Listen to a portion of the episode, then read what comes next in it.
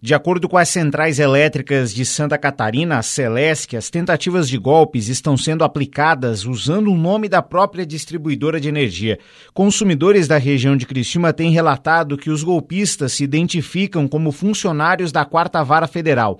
Na abordagem, eles alegam que haveria um corte de energia das residências ou estabelecimentos comerciais caso não houvesse o pagamento de um boleto em aberto.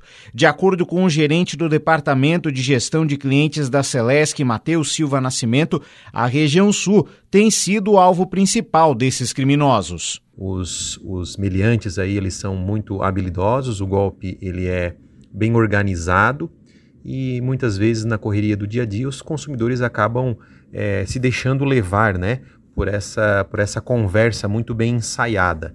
Então eles fazem, eles pedem para os clientes entrarem em contato com o 0800, enviam por e-mail lá uma, uma fatura com um, um, um nome da Celesc lá no assunto do e-mail, enfim, ameaçando cortar caso aquele e-mail, aquele boleto enviado pelo e-mail não seja pago. Diante dos novos casos, a Celesc tem reforçado o alerta e vem pedindo aos clientes que estejam atentos a qualquer tipo de abordagem diferente. Matheus reforça que a empresa não faz esse tipo de contato com os clientes.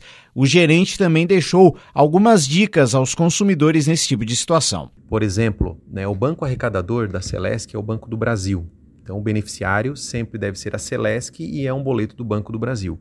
O e-mail que a Celesc pode vir a se comunicar com o cliente é sempre com o domínio celesc.com.br. Os números oficiais do call center da Celesc são 08000 48 0120 para assuntos comerciais, 08000 48 3232 para ouvidoria e 0800 6464 050 para o atendimento dos deficientes auditivos. Além disso, a Celesc disponibiliza por meio do seu site todas as informações a respeito da sua unidade é, consumidora e também não solicita depósito em conta.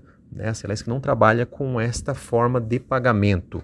Né? Sempre é, pelas formas tradicionais que as pessoas conhecem. Né? Nossas mensagens elas sempre são enviadas por meio da fatura e também uh, os nossos serviços eles são sempre solicitados pelo cliente e agendados, né? é, com a anuência do próprio cliente. Reportagem Eduardo Madeira.